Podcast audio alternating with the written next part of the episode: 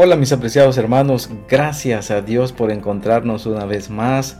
Cada mañana, como hemos dicho, se renuevan las misericordias de Dios y más bien la palabra de Dios lo presenta en el libro de Eclesiastés que cada mañana se renuevan sus misericordias y por eso hoy debemos de estar agradecidos con nuestro Padre Celestial.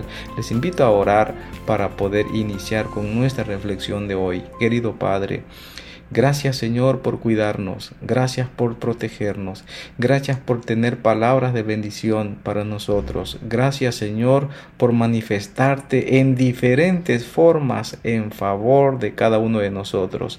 Ahora Señor, al abrir tu palabra, pedimos la dirección de tu Santo Espíritu. Te lo pedimos en el nombre de Cristo, nuestro querido Salvador. Amén. Mis hermanos, bienvenidos a la reflexión de hoy. Hoy les invito a buscar en sus Biblias, en el libro de Proverbios capítulo 18 versículo 22, y la Biblia dice, el que haya esposa haya algo bueno, haya el bien y alcanza el favor del Señor. Qué precioso pasaje que tenemos en esta mañana y es que mis apreciados hermanos el amor y el matrimonio son de bendición sí Dios desea lo mejor para nosotros, pero un matrimonio sin amor no tiene sentido. Por eso el Señor nos recuerda este proverbio, proverbio 18, 22. El que haya esposa haya algo bueno y alcanza el favor del Señor.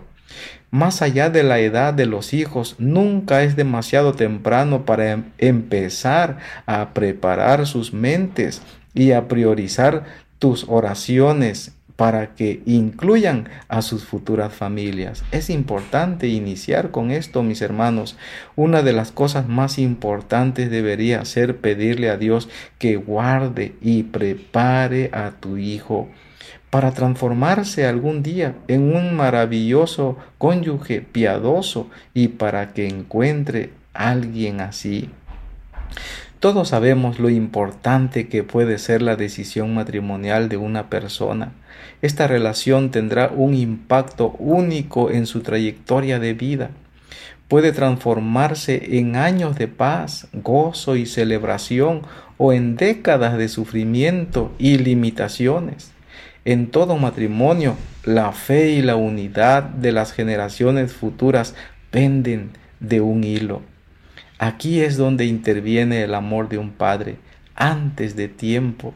Mirar hacia el futuro matrimonio de tu hijo supone, en primer lugar, oración estratégica. Comienza a orar ahora para que tus hijos crezcan, busquen y se casen con mujeres con la que de Proverbios 31 presenta y que tus hijas atraigan y se casen con hombres como el del Salmo 112. Sí, mis hermanos, en el libro de Proverbios capítulo 31 la Biblia dice, Mujer fuerte, mujer virtuosa, ¿quién la hallará? Porque su estima sobrepuja largamente a la de piedras preciosas. Mis hermanos, en lo que sigue de estos versículos presenta las características especiales de una dama que será de bendición en su matrimonio, que será de bendición para el caballero que participe de estas características en la dama que encuentra para él. Y en el libro de Salmo capítulo 112, en el principio dice la Biblia, bienaventurado el hombre que teme a Jehová y en sus mandamientos se deleita en gran manera. Su simiente será poderosa en la tierra, la generación de los rectos será bendita. Hacienda y riquezas hay en su casa y su justicia permanece para siempre. Mis apreciados, si Dios desea lo mejor para sus hijos, cuanto más nosotros no también deseamos lo mejor para nuestros hijos, que se casen bien, que tengan un matrimonio, que honren a Dios y que Dios bendiga ese matrimonio. Por eso nosotros desde ahora tenemos que orar por ellos y ponerlos en las manos de Dios. Como padres debemos de enseñarles a mirar más allá del encanto y el atractivo exterior y a buscar cónyuges que tengan un corazón puro, sabio y sincero, y que amen a Dios y sean leales a Él por sobre todas las cosas.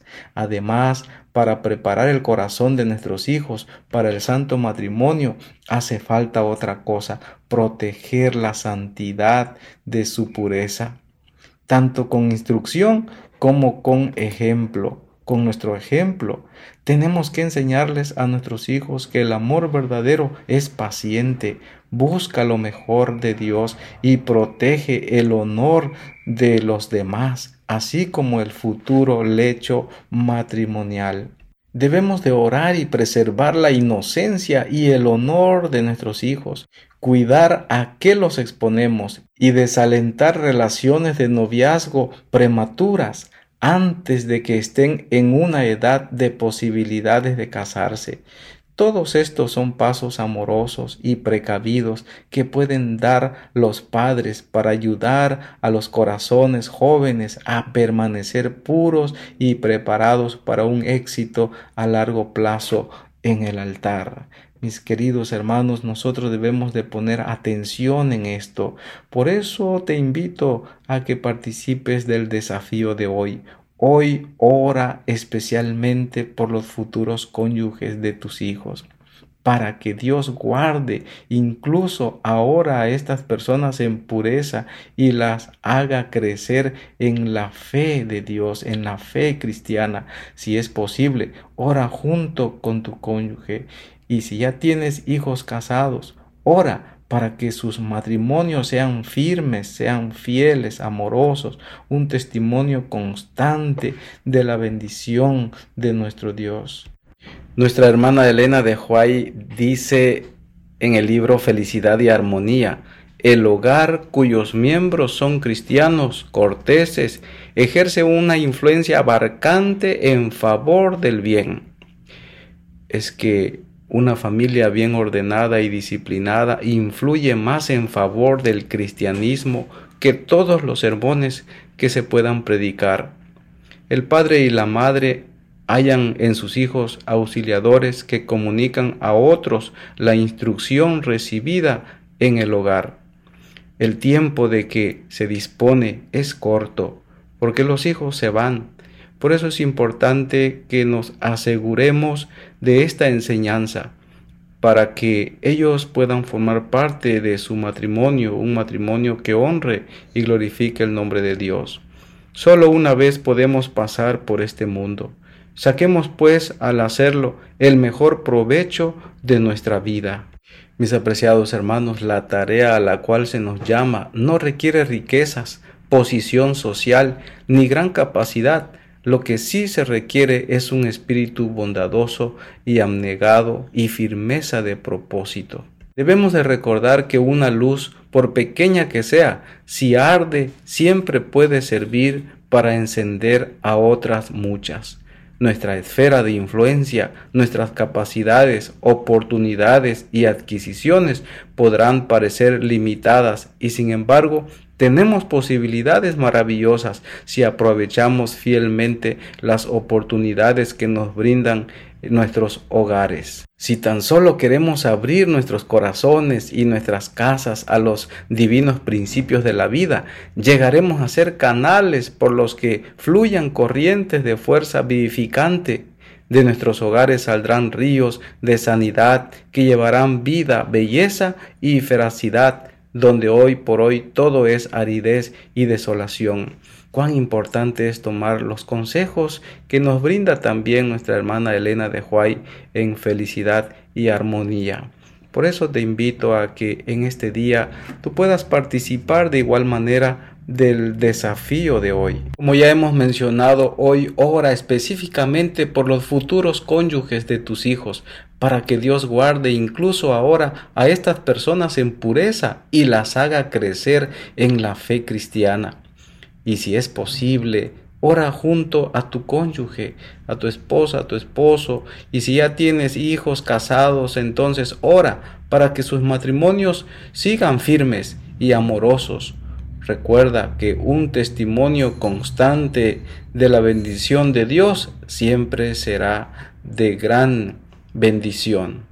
En el libro de Tito capítulo 2, 4 y 6, mis apreciados hermanos, la Biblia dice, enseñen a los jóvenes a que amen a sus maridos, exhorta a los jóvenes a que sean prudentes. Es mi deseo de oración que tu influencia como padre pueda ser de bendición y puedas ver a tus hijos con matrimonios felices y que honren el nombre de nuestro Dios. Te invito a orar. Querido Padre, gracias por darnos la oportunidad de poder participar de esta influencia para nuestros hijos. Ayúdanos para verlos crecer y para verlos también formar parte de su matrimonio donde ellos puedan honrar tu nombre. Ayúdanos, Señor, para que podamos ser de gran influencia positiva y el fruto pueda verse en el reino de los cielos. Te lo pedimos en el nombre de Cristo, nuestro querido Salvador. Amén.